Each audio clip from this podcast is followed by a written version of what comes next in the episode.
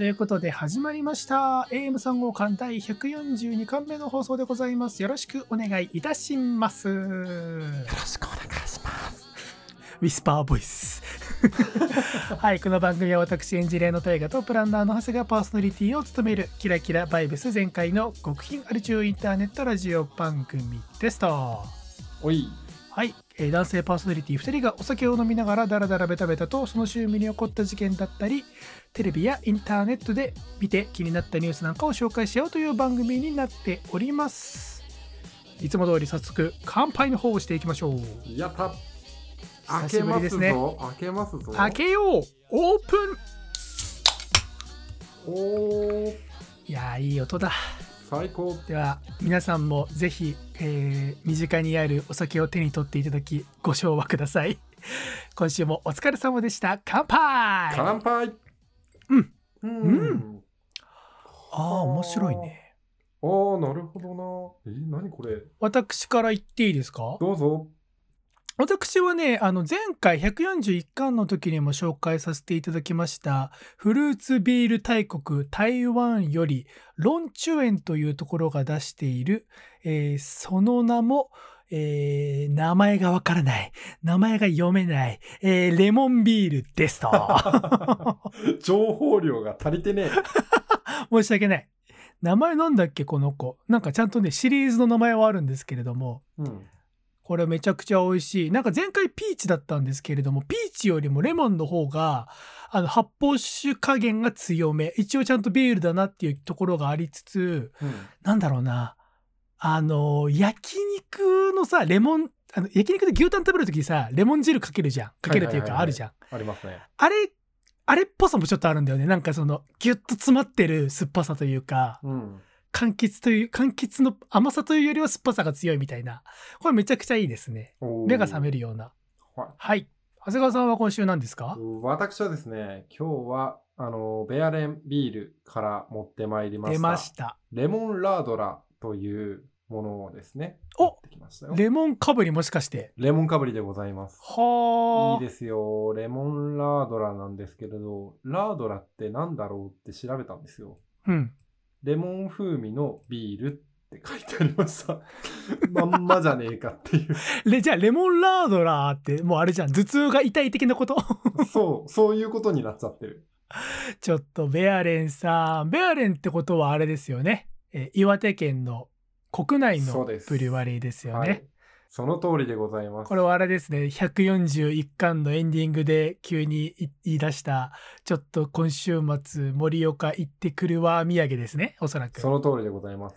大から君もあげたよね、はい、私もそうです。急にあの小包が届いて、なんだこれはと思ったら、フロム長谷川で中を開けてみたら、ペアレンビールと、あと、ホタテ炊き飯の素みたいなやつ。炊き込みご飯の素みたいなやつ。そう。あ、ね、めちゃめちゃ美味しそうと思って、うん、ビールはね、最初決まったのよ。あ、これは買っておこうかなと思って。うん、で、これだけだと寂しいからなんかこう、お供になるものをと思って、探しに探して、うん、あの、掘り当てたのがホタテご飯だそう、あれ気になって。あともう一個さ、なんだっけ、じゃおせんべいいただいたよね。イカせんべいだっけ？そうそうそう。タコせんべいだっけ？イカせんべいだな。あの、ちょっと厚焼きっぽい感じの、あの、パリパリのやつね。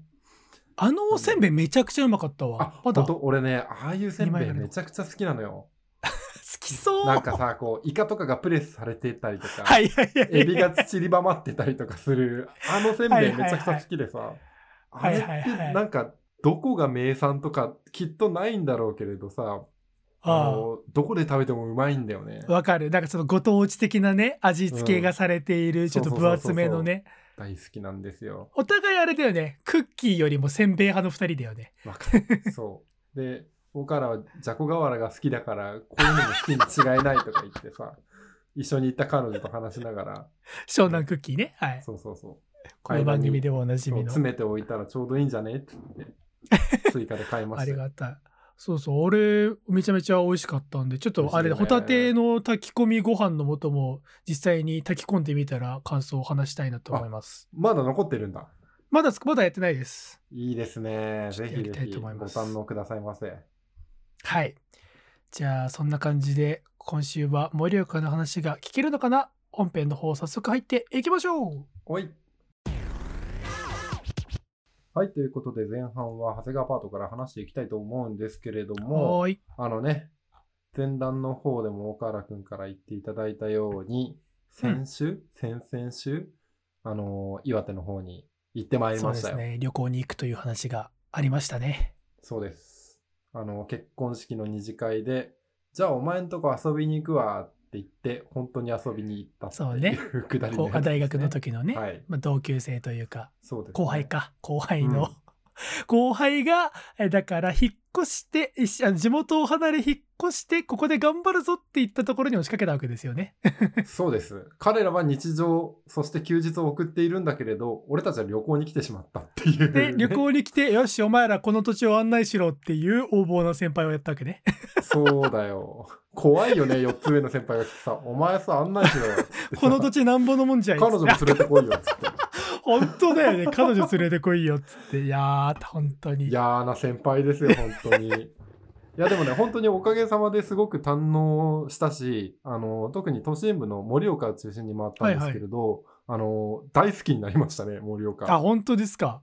はい。あの、ぜひ行くべきと思ってます。今日はじゃあぜひトークでその盛岡の良さを教えてくださいよ。はい、なので、今日は盛岡に行ったら、ここは抑えろっていうところをね、4つ紹介したいと思っております。おお、いいじゃないですか。で、僕らはね、朝早く新幹線に乗って、あの、3時間ぐらいかけて盛岡駅まで行ったわけですよ。うん、はいはい。まあ、そのうち1時間は中央林間から東京駅までのあの道のりだったんですけれど。そうね。大体同じ距離だからね。あの、東京駅から盛岡と東京駅から中央林間が同じ距離だからそうですよ。だから思いのほかすぐ着きます。大丈夫です。はやぶさ乗ってれば、もうちょちょいのちょいですからね。うん、そうです。精神時間はね。はいはい。うん、とはいえ僕らは7時ちょい過ぎぐらいに家を出て、僕は髭を剃り忘れてしまったなと思いながらも、なんとか新幹線に辛くも間に合うみたいな、そういう旅路を送ったんですけれど、それで、まあ大体11時ぐらいに盛岡駅に着いたんですよ。はい。で、ともなると、まあ最初お腹減るじゃないですか。そうですね。で、腹ごなしからしようと思って、あの、駅前で何かこう、美味しいもの、盛岡らしいもの食べたいなっていう時に、これ1個目のスポットなんですけど、清楼閣っていう盛岡冷麺のお店があるんですよ。はい、清楼閣。ここが超美味しかったです。マジで。盛岡。へえ。で、何がすごいかってね、本当に駅前のビルの2階にあって、で、うん、まあ、地元の人の話によると、盛岡冷麺っていうのは、あの有名な食道園っていうところで生まれて、その僕が行った清楼閣ってお店でむちゃくちゃ人気になったっていうほど美味しいお店。えー、そう。食堂閣っていうところが何始めたのそれも知らないわ、俺。食堂園、食堂園。あ、食堂園そうそうそう。食堂園っていう焼肉屋さんが最初に出していたんだけれど、そこから、えー、だから、なんだろうな。AKB で言うと、前田敦子で AKB を知って、大島優子のヘビーローテーションで爆破ねしたみたいな。なるほどね。大島優子で冷麺食ってきたわけだ。そう、大島優子を食べてきたんですよ。語弊あるわ。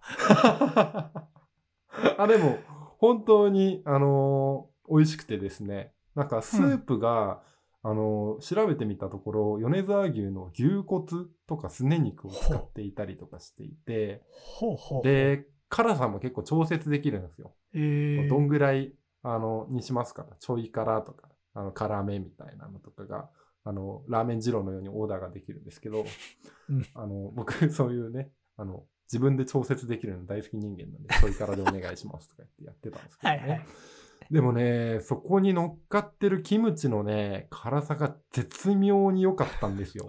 はいはいはいはい、はい、あの、辛みももちろんあるんですけれど、キムチ得意の酸味ってあるじゃないですか。ああれが、こう、バランスがすごく良くて、はいはいはい、最高だなと思いながら、つるつるつるつる食べててですね。で、麺もコシがあって、うん、なんか、あんまり美味しくない冷麺って食べるとさ、うわ、なんかゴムみたいなの食ってんな、みたいな感想あるね。あるあれがね、一切ない。しつこくないんですよ。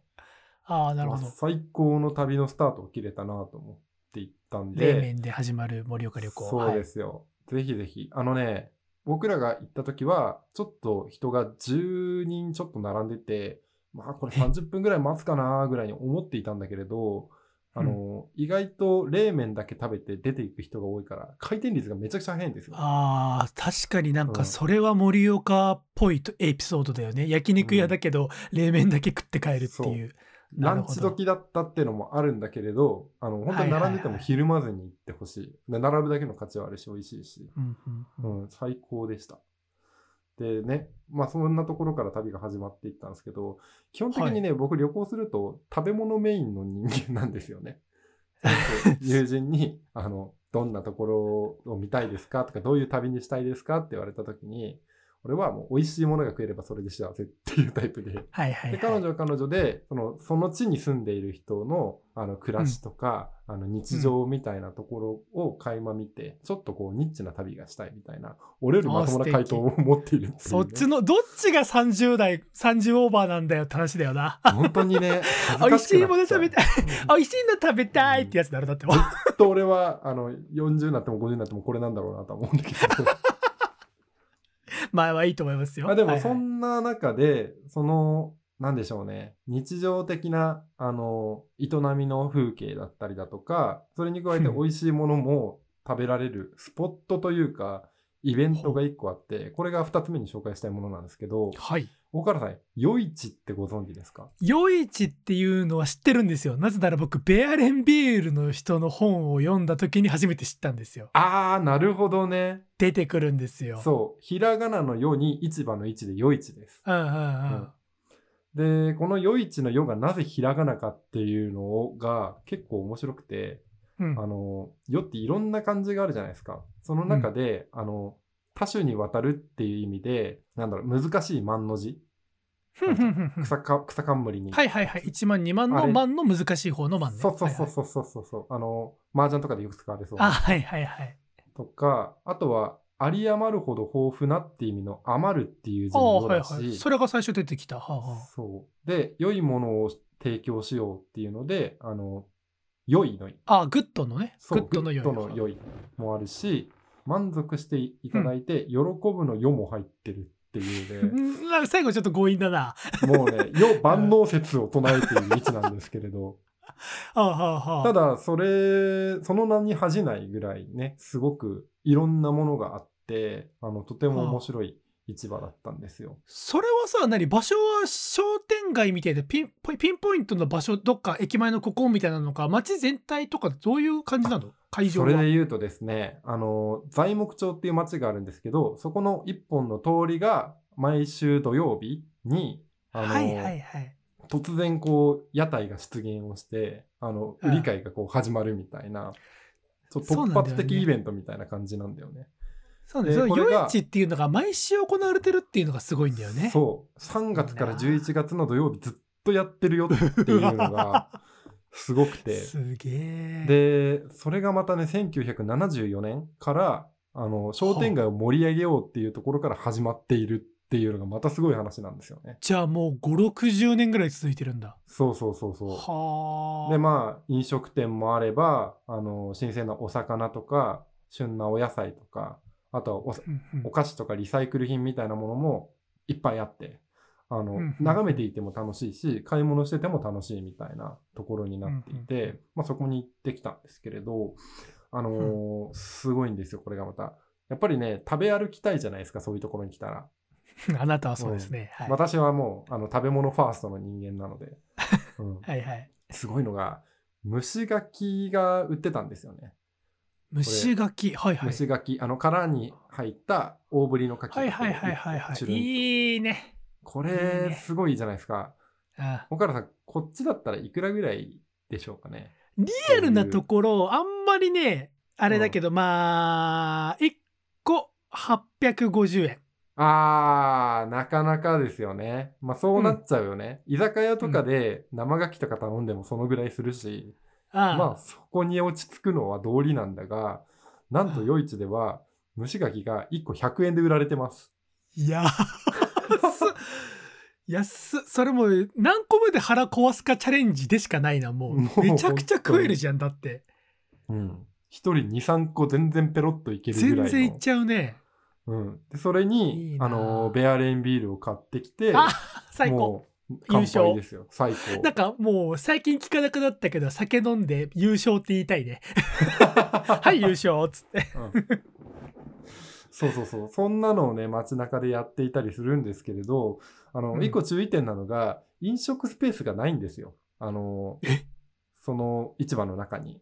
え、ど、ど、どうすんのじゃあ？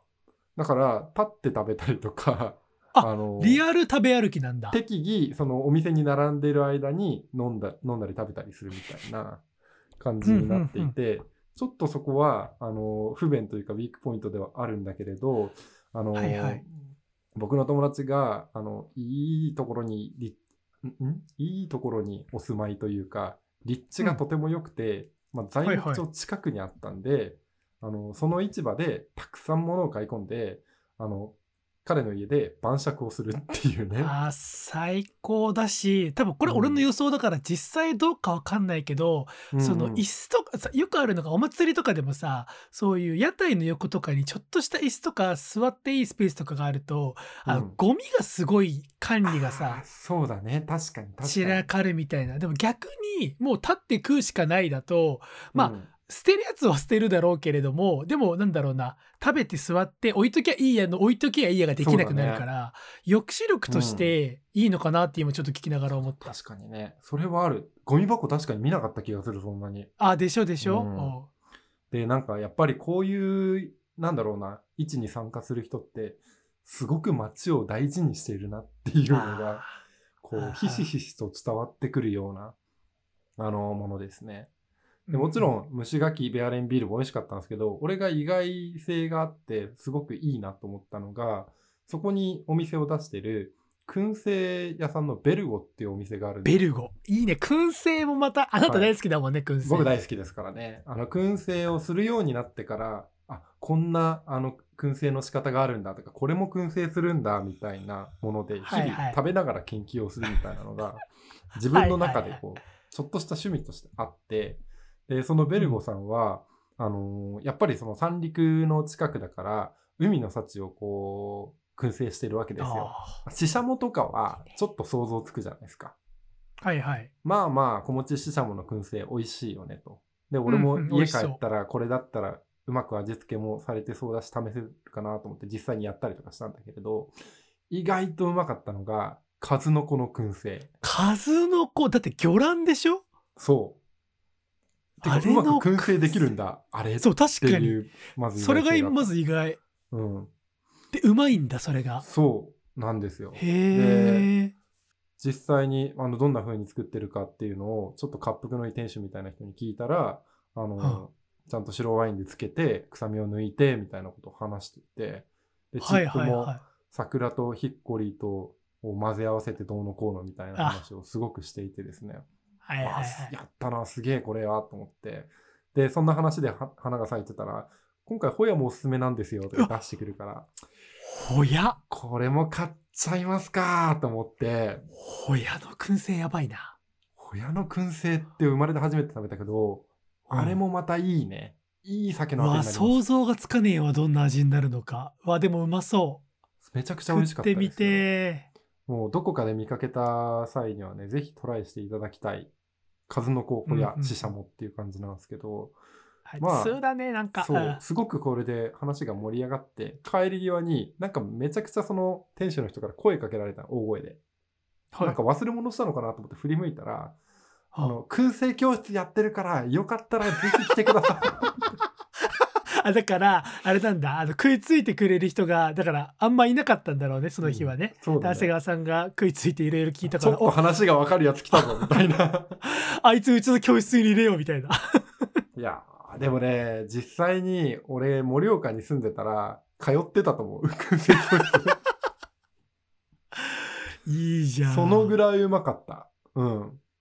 でね、そんな中でお世話になりつつ、まあ1日目、まあいろんなところ巡ったんだけれど、あの幕を閉じまして、はい、で、まあ、回り足りないところは2日目、ちょっと、あのー時間が残ってるから見て回ろうっていうことで、うん。あの、福田パンに行ったんですよね。福田パン出ました。これ知らない人多いんじゃない？知らない人多いと思う。あのーふっかふかのめちゃくちゃでかいコッペパンに、贅沢にクリームをブワーッと塗るグルメ。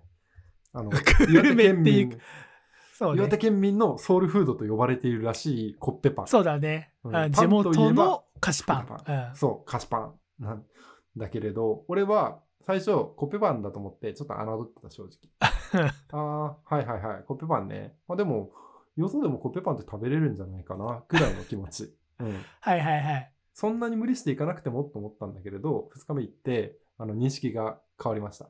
あれは、あのーうんなんだろうな、食べ物とかパンとかそういう概念じゃなくて体験です。うんなるほど。あの、まず、メニューがとにかく多いんですよ。クリームの。うんうんそそのイメージある。なんかね、大原君に想像していただきたいのは、あの、31のアイスクリームのさ、ボックスみたいなのあるじゃん。はいはいはい。あの、味がこうさ、ショーケースでいっぱい並んでるみたいな。うんうん。あれのクリーム版がいっぱいまずずらーっとあって、絶景だね。で、そこにコッペパンに、まあ、挟むおばちゃんがいてさ、どうしますかって聞いてくるんだけれど、うん。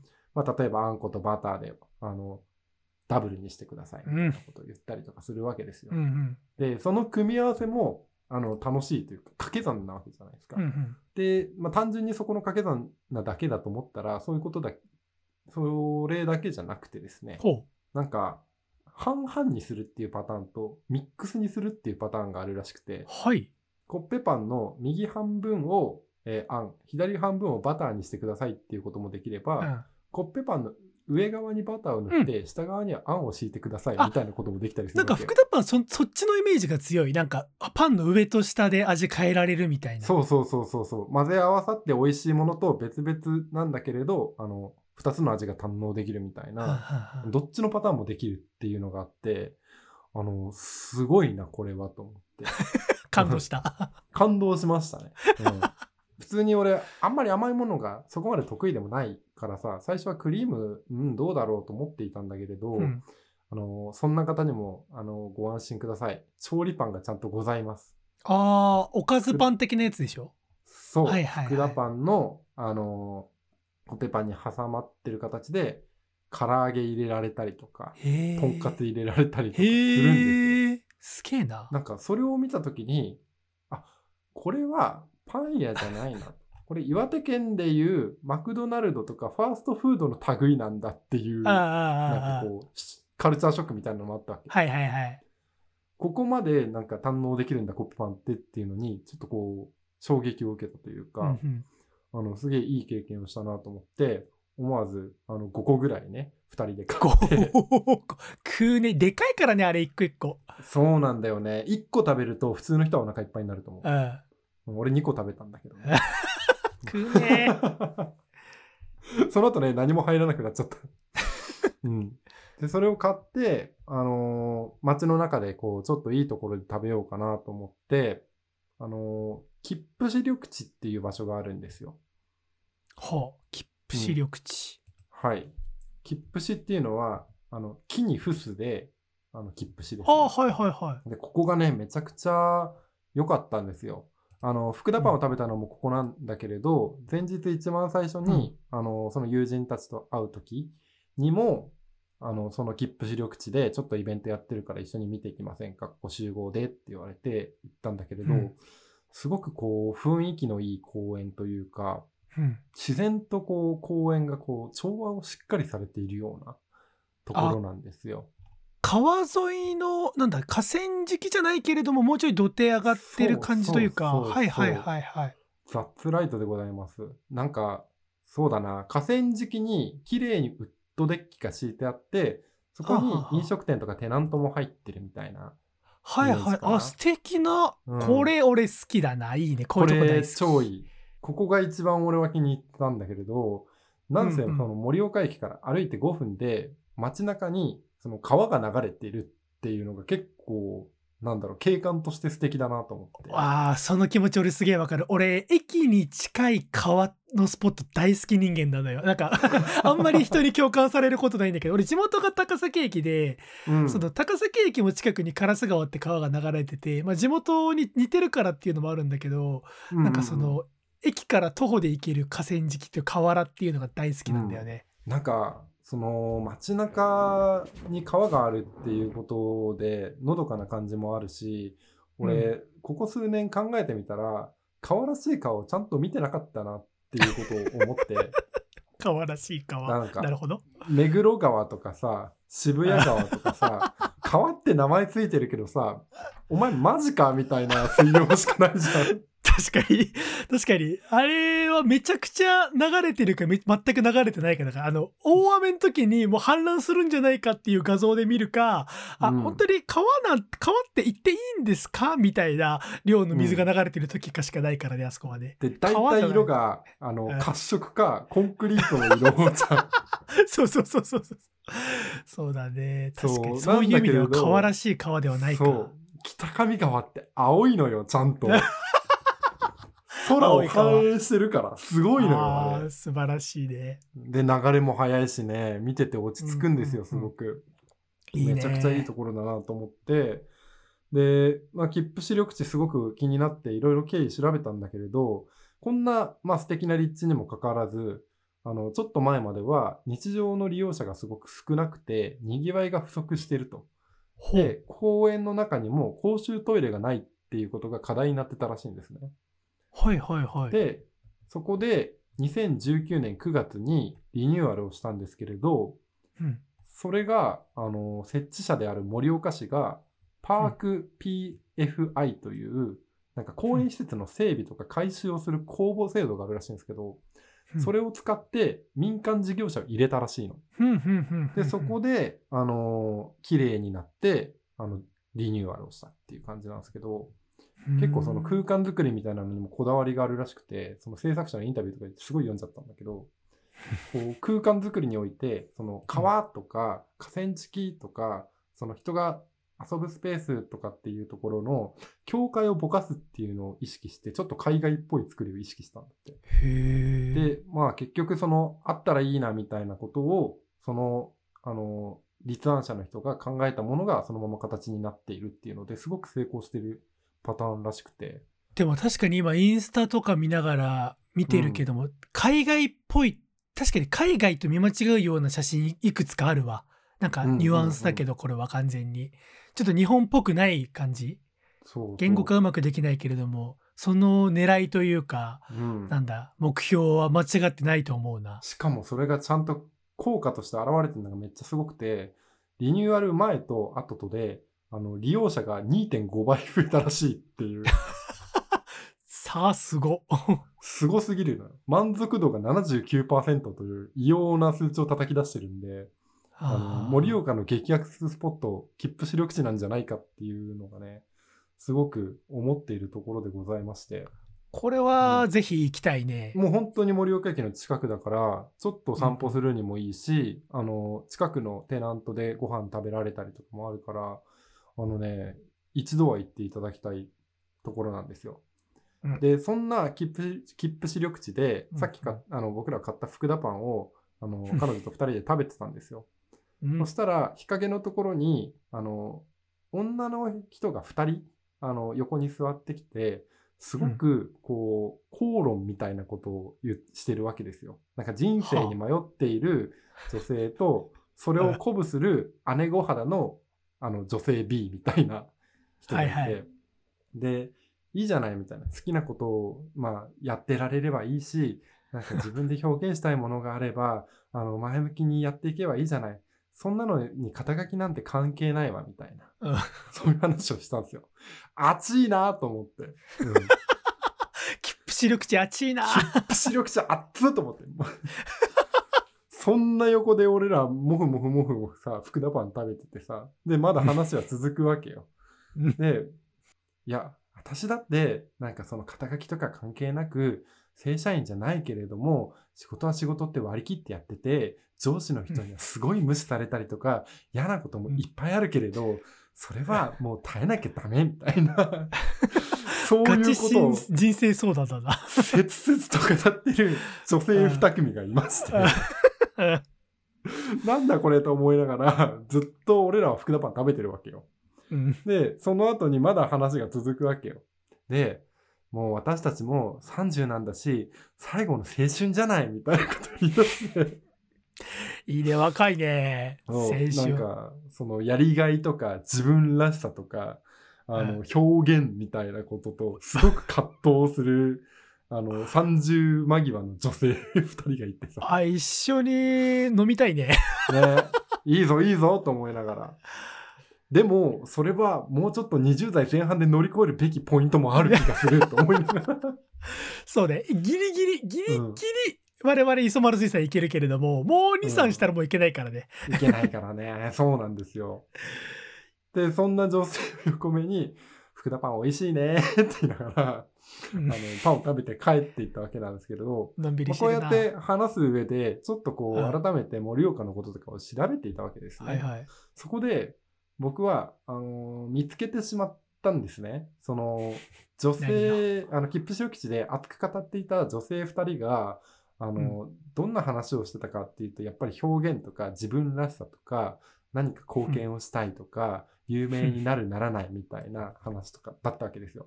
うん、あの、彼女たちの顔をなぜか僕よく覚えていて、なんと彼女たちは岩手の魅力を紹介するファルコン TV という YouTube チャンネルをやっておりました。まさかの YouTuber だったわけ？そう、YouTuber だったわけですよ。でね、まあ、あの、カメラワークとかもなかなかこう大変そうな感じだったりとか、喋り慣れてない感じとかもすごくあるんだけれど、一生懸命なのはただただ伝わってくるというか。はいはい、うん、ちょっと音消して見てるけれども、なるほどね。うん、はいはいはい。地元のローカルな感じだね。うん、もっと工夫できることはあるぞって、ね、あの、なんだろう、こういう、俺が思っている職業的な観点で言っちゃうと、もうキリがないんだけれど、ただただ頑張っているっていうところにおいて、あの、面白かったのと、まあ、偶然このチャンネルを見つけてしまった俺って何なんて思ったところもあって。よく見つけたね。何？それは何、ね、ファルコン TV みたいなのがなんとなく聞こえてきたのワードとしていや違う違う。俺は切符視力値で YouTube 調べたの。そしたら、切符視力値のこのお店がいいぞっていうので、ファルコン TV が上位に上がってきた。の。それすごい奇跡じゃない、うん、で、あれ、この女の人たち俺俺ら見覚えなくない？みたいな。さっきの人たちじゃないみたいな？マジだってなって、それからちょいちょいファルコン TV 見てます。よかったじゃん。その二人は無駄に切符視力値で熱く語っただけじゃなくて、そこでファンを捕まえたわけだ、一人。うん、知らない間に、ね、あの、この YouTube チャンネルのストーリーの一辺も盛岡で堪能してきてるわけだから。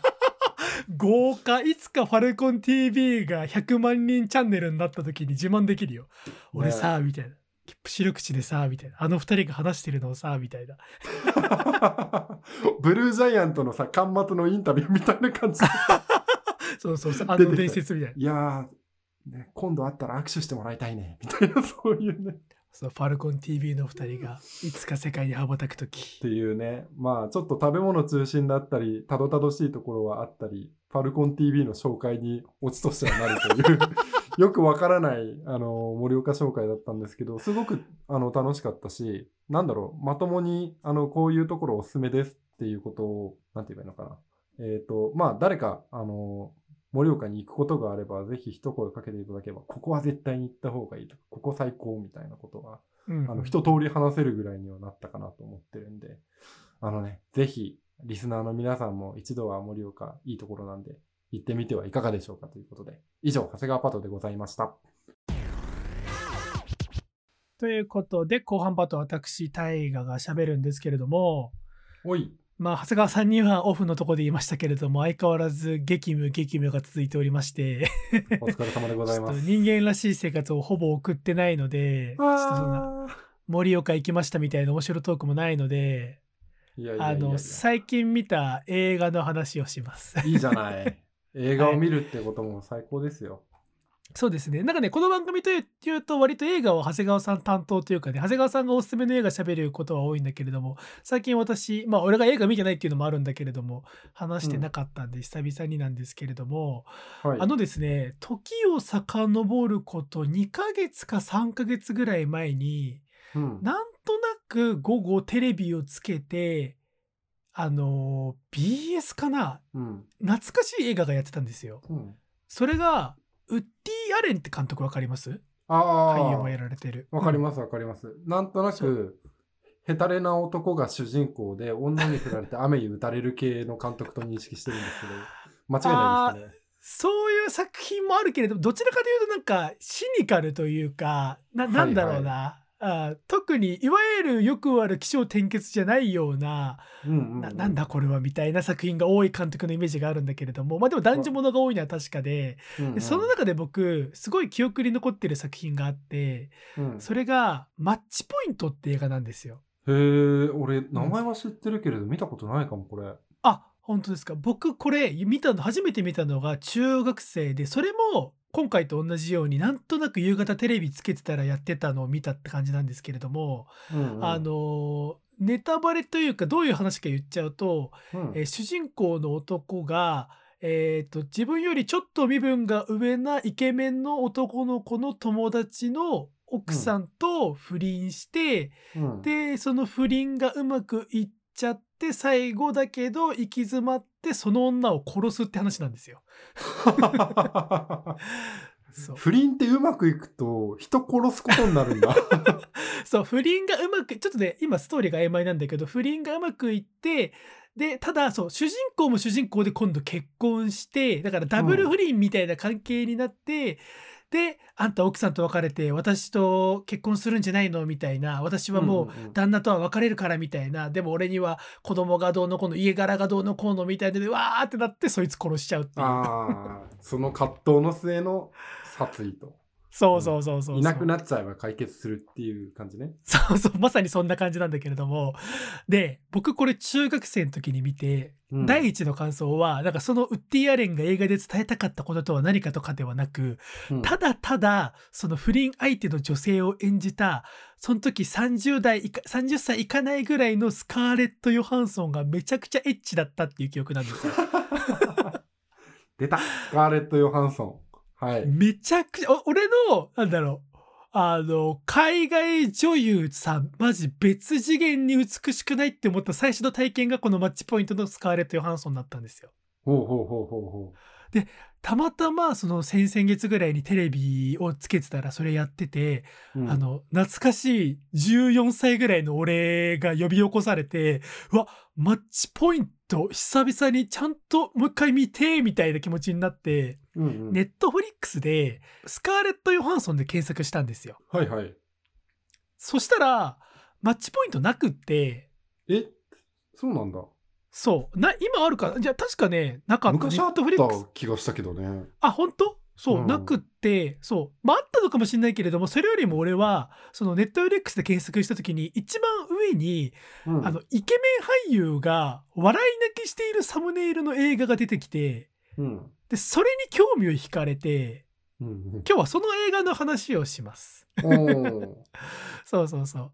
あのその作品のタイトルが「マリッジストーリー」っていう作品で、うんうん、これ2019年のネットフリックス制作の映画で、はいはい、ちょっと簡単にあらすじをしゃべるとあの舞台はアメリカ合衆国、うん、えー、とある夫婦の物語で、主人公はニューヨークで活躍する売れっ子の脚本家チャーリーと、うん。うん、その奥さんである舞台女優でテレビにも出ているニコール、まあ、この夫婦の物語、で、2人にはヘンリーっていう幼い男の子の子供がいて、うん、で、2人はお互いを尊敬し合って支え合っていたんだけれども、ただ、仕事と子育てとか自分の今後のキャリアとかっていうところでちょっとずつお互いの価値観のズレみたいなやつを認識し始めてでだんだんそれが大きな亀裂を生んで、うん、とうとう私たちここまでなんだベストカップルじゃないけれども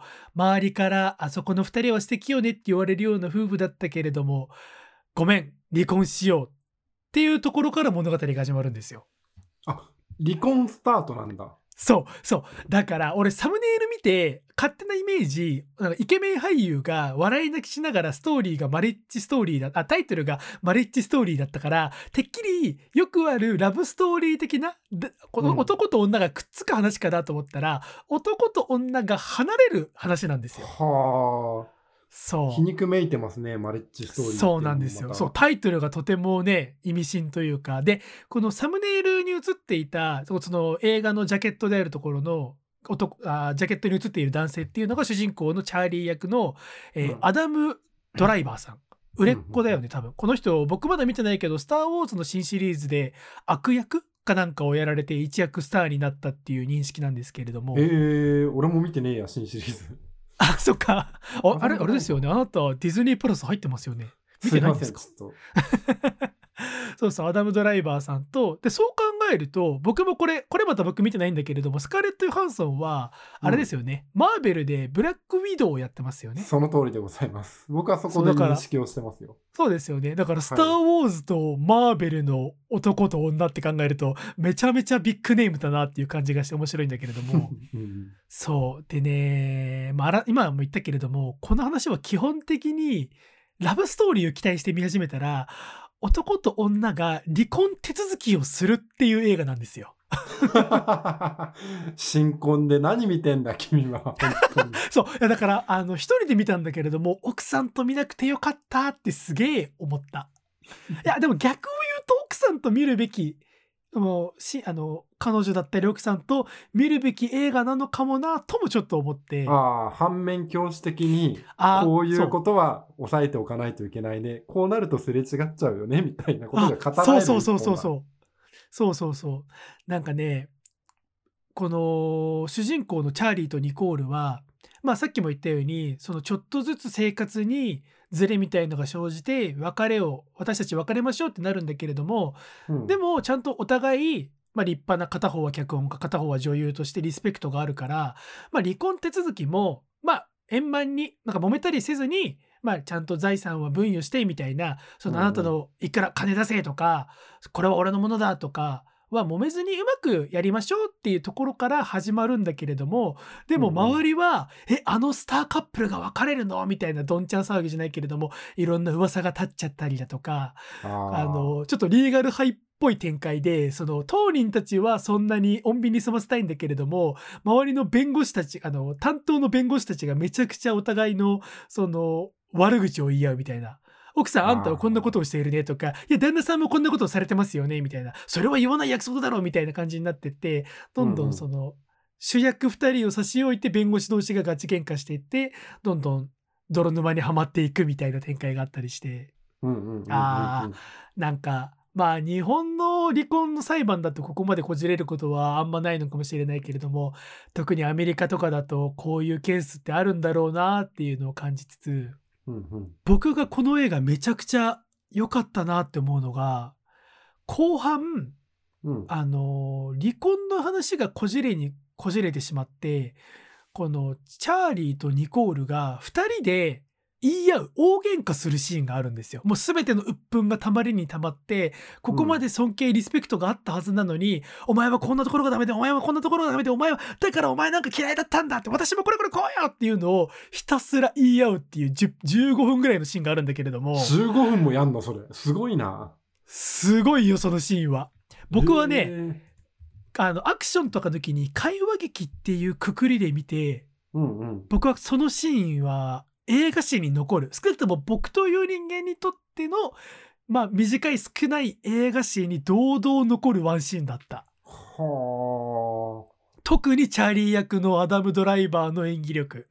えぐと思って、あ、この人はこの人で、みんなからスター脚本家って言われてたけれども、正門背負ってこんなに苦労して、奥さんにもこんだけ鬱憤が溜まってたのかっていうのが爆発するシーンがやばかったですね。へえ、気になるわ、これ、ちょっと。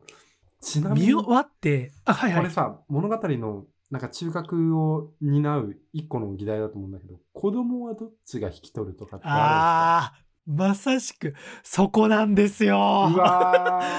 その子の真剣というかはどっちが取るのかっていうだからお互い最初はさっきも言ったように、穏便に済ませたいよねと言いつつえでも子供のことは俺が面倒見るよとかいや子供は私が面倒見るよっていうところだけはお互い譲れないのよ。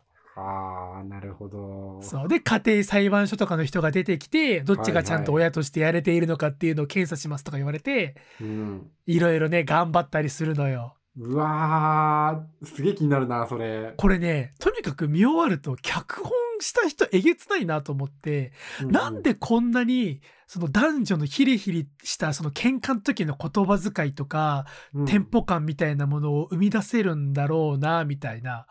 ことをちょっと調べたら監督がノア・バームバックさんっていう監督の方で、で、この、で、すごいなと思ったのが、この映画は、このノアさん、監督のノアさんの自分の過去の離婚体験をベースにしてるんだって。なるほど。なるほどなと。そうか。で、このノアさん、さらにすごいなと思うのが、この自分の離婚体験をベースに脚本書きながら、うん、あの、自分の、あの、元奥さんである、ジェニファー・ジェイソン・リー、元奥さんに、制作中の脚本を見せて、これでどうかなって相談してたらしいんですよ。すごくないそれ。俺とお前が離婚した時の時のことを思い出して、脚本に落としてみたんだけど、俺らこんな感じで別れたよねっていう。で、それをあの女優のジェイソン・リーさんも、うんうん、こんな感じだったとか、ここはこんな風にした方がいいよってアドバイスしてたらしいんですよ。そりゃ、そりゃこんだけ生々しい話書けるわなっていう。ね、そうだね、確かに。で、さらに、あの、主演女優であるるスカーレット・ヨハンソン。はいはいはい、はい、彼女も2回離婚してるんですよ。あ、そうなんだ。そう。そんなに恋大きいイメージ俺なかったけどな。で、若手のそのイケメン俳優であるアダム・ドライバーさん。この人は結婚はしないんだけれども、うんうん、自分が子供の頃に両親が離婚してるんですよ。はいはいはいはい。だから息子、この映画の息子のヘンリー的なポジションがすごいわかるっていうんで、この脚本とその主演2人が何かしらの、うん、なんだ縁でその男女の別れっていうのを人生で経験しているからこんなに生めかしい生めかしいだけど生々しいその男女のいざこざというか、うんうんうん、あ難しいよね人生っていうのを描けるんだろうなっていう。あなるほどな。そこで深みが出てると。そう、うん、誰もが離婚経験者というか関係者かなそうそうそうそうそう。なってるわけだ。わあ、確かにそれは気になるな。うん僕はね、この映画のオチも大好きなんですよね。なんか、久々に映画で、なんだろう、な、泣きそうになったね。素直に。ああ、これは、これは泣くわ、みたいな気持ちになった。いいね。最近俺映画で感動してないかもしれない。あ、本当？ちょっとね、この今回の142巻が3連休中に出せるって保証はないんだけれども、うん、もし間に合ったらぜひ3連休のね、うん、お供とかに見ていただきたいですしくしくもねあさって長谷川さんと私は大学時代お世話になった先輩の結婚式なんですけれども、はい、あのぜひ行きの新幹線で長谷川さんには見ていただきたいですね。結婚式直前に見るもんじゃないでしょ。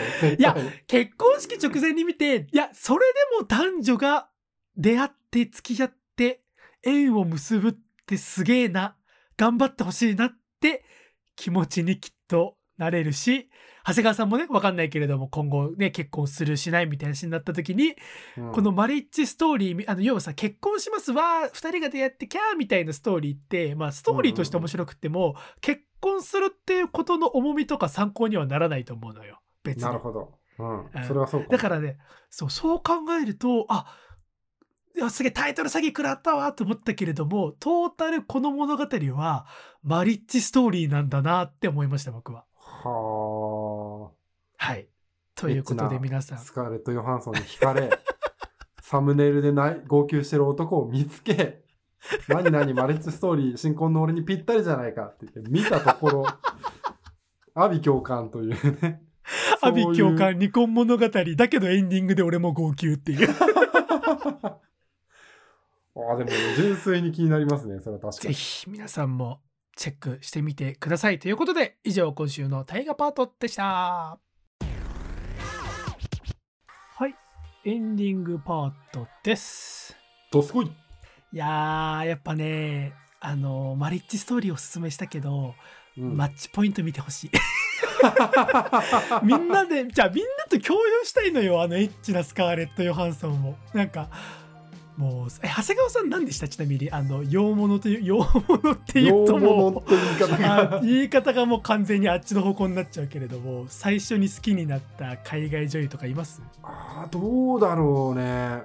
俺ね本当に分かんなくて最近もアニャ・テイラー・ジョイがすごくすごい好きっていう話をしてラストナイト・イン・ホーラーだっけ？なんだっけ？全然違うね。そう。ロンドンの街ね。そうあれめちゃくちゃ良かったよ。おすすめされてみて。あれめちゃくちゃ良かったでしょ、うん、ああ。アニャ・テイラー・ジョイ俺も好きになりました。あの演技力やっぱすごかったね。オチも好きだし。うん、今日ちょっとエンディング僕トークもらっていいですか？はいはいはい。あの釈明というか言い訳というか。あ。の先日さはい、あのいや長谷川さんにというか、まあ、過去の自分に釈明じゃないんだけれども先日この番組でさ第何巻か忘れたけど NFT の話をしたじゃないですか。あー確かにしてたね、うんうん、そう non-fungible token あの暗号通貨と、まあ、僕がやっているそのメディアアートというか creative codingの関係性食べ合わせが悪いみたいなうん、まあ、ね、その時はその我々が今までやっていたようなことを地元商店街のにぎわいに例えて、うん、その NFT の到来黒船到来はいわばイオンモールだみたいなことを言ってお茶を濁すトークをしたんですけれども、うん、えー、NFT デビューします。ななんで？あのいや正確には NFT にデビューすることになっちゃったテヘペロみたいな状態で。ん？ん？そうなんか NFT はちょっとあれよみたいな。俺ら地元商店街のさチャキチャキの俺らにとっちゃあんなの関係ねえよとか言ってたんだけれども、うん、あのツイッターで DM をいただいて、うんうん、でそれがまあ簡単に言うとちょっと、まあ、とあるアーティストさんから、まあ、直接ではなかったんだけれども、うん、コラボしませんかっていう相談を受けて。でその人はまあ大げさじゃなく日本でおそらく一番有名なそのクリエイティブコーダーの方、まあ、メディアアートを一任される方ででその人からコラボのお話いただくなんて光栄だと思って一目散に「うん、はいぜひコラボさせてください」って言ってじゃあ、うん、ちょっと一緒に作品作りましょうっていうんであのどういう形かっていうとその人がもうモデルを持っていて、うん、そのモデルの着せ替え人形的なアートを大河さん岡原さん作ってくださいみたいな。はあなるほどね。そう、うんうん、で、は分かりあ俺もよく分かってなくてあはい分かりましたじゃあそのお人形さんというかモデルの服みたいなやつですねって言ってアートを提供したらそれがもう丸々 NFT のアート作品としてなんだ公開されます販売されますっていうお話で。はあそう、まあ、ちゃんと説明はもともと受けてたんだけど俺がよく分かってなくってあでもコラボさせてもらえるんなら嬉しいです、うん、はいはいもう何でもやりますみたいな感じで請け負った結果、えー、うん、僕の作品が今世に出ていますと。でそれがあの企画名で言うと「クマレオン」っていう企画で、まあ、長谷川さんには URL 送ったんですけれども、うん、まあ、さっきあの濁濁したそのアーティストっていうのがおかずさんっていう日本人アーティストの方で、うん、そのおかずさんっていうのが、まあ、その自分のキャラクターというかオリジナルキャラクターでクマレオンっていうクマさんの人形みたいなキャラクターを持っていてで、うん、このクマレオンっていうのが、えーと、何にでもなれるだったか何にだってなれるかっていうのをキャッチコピーにしてて、うん、そのクマちゃんの、まあ、模様っていうのをいろんなアーティストが作った作品うん、いろんなアーティストが作った作品をそのクマちゃんが着れてでいろんなアーティストの作品を着たこのクマちゃんが NFT アートとして販売されるみたいなことなんですよ。で僕もなんか話を聞いて作品提供したあたりでだんだん事の大きさが分かってきて、うん、すごいんですよ。とにかくなんか NFT イオンモールがなんぼのもんじゃいっつってトイレ借りるかぐらいの気持ちでイオンモール入ったら、やばいスターバックスって本当にあったんだみたいな。あすごいぞみたいな。なんかいろんなあビームスって本当にあるんだ日本にみたいな。H&M って見たことある聞いたことあるみたいな。そういう世界にぶち込まれてなんかこのクマレオンのキャラクター、クマレオンの NFT アートを購入した方購入したい方を集めたそのディスコードのチャンネルがあるんですけれども、うんうん、もう止まらないです。もう中国語英語日本語入り混じって毎晩夜中までもう議論、うん、この子かわいいよねこの作品いいよねとか俺にもくれとかそういう議論が活発で、うん、なんか NFT って国内だとまだまだ、えー、何それみたいな暗号通貨とかちょっと怪しくないみたいな。それこそちょっと前の俺みたいな感覚で、なんだそれみたいな。うちらには商店街があるじゃねえかみたいな気持ちでいたんだけれども、なんか世界は広いなというか、なんかいろんな人がやっぱ NFT に魅力を感じてて可能性を秘めてるのは間違いなくって、そこに対してなんだかけるべきものをかけてるんだなっていうのをちょっと感じています私は今は あなるほどね。でこのくまちゃんのあの模様を大川君は提供していてそこのくまちゃんが売れると大川君にお金が入るってこと？うんまあ NFT は一概になんかそういう分かりやすいキャッシュのフローじゃないんだけれどもまあそんなかニュアンス的にはそんな感じ、うん。でへー。なんかさそのディスコードのチャンネルが今何人いるんだこれ、もうとんでもない人数いるんだけれどもディスコードって何て言ったらいいんだろうな。ロールっていう役割があってうんうん。なんだろう。そのチャットに入っている人たちに役職をつけられるんですよ。社長課長みたいなそういう平社員みたいな。なんかそこで俺はそのいろんなその購入者とか欲しい人たちが並んでいる中で、うん。その制作者っていうロールを持ってるんですよ。だからなんだろうな。そのディスコードチャンネルのある種、まあ、大げさな言い方をすれば幹部というか。はところに急に林立てられてるんですよね。あわあみたいな。綾人さんいるぞみたいな。なるほどね。状態になってて、うんうんなんかまあこれに慢心しておなんか別に横暴になったりはしないけれどもあーうん。なんかこうやって NFT でワーキャー言われて狂っちゃう人がいてもおかしくないわなっていうぐらいその、うんうん。関わる人間の熱量とかそれはもちろんやっぱりその投機目的の人もいるけれども純粋にアート作品を楽しもうみたいな人もまあなんかそういう玉石混合な世界が今広がっていて、うんうん。いやーすげえな世界はっていう。なんか趣味でやってたことがなんかここういうところにつながるとは思ってもみなかったなって今僕は名目食らってます。なるほどねなんかあんまりお金の話してもあれだけれども今うん。現在、ちょっと僕これ全然計算間違ってたらあれなんだけれども僕、うん。その制作者っていうことでそのクマレオンの NFT 作品をあのか関係者ってことでもらってるんですよすでに。さあのはいはいはいはい。NFT を。でこれを計算間違ってなければお金に換算すると4 5 0万ぐらいになるんですよ。え？そんなにもらってんの？そう。まああの仮想通貨なんで換金したら税金もの話とかいろいろあるから全然か換金する気はないしそもそもその NFT 作品自体クマレオンを売るつもりは今のところないんだけれども、うなんか急にあなたの作品がその50万で売れる世界に来ましたみたいな、うんうんうん。うんああみたいな。あーもう商店街のことなんて忘れたわって言いかねないな俺みたいな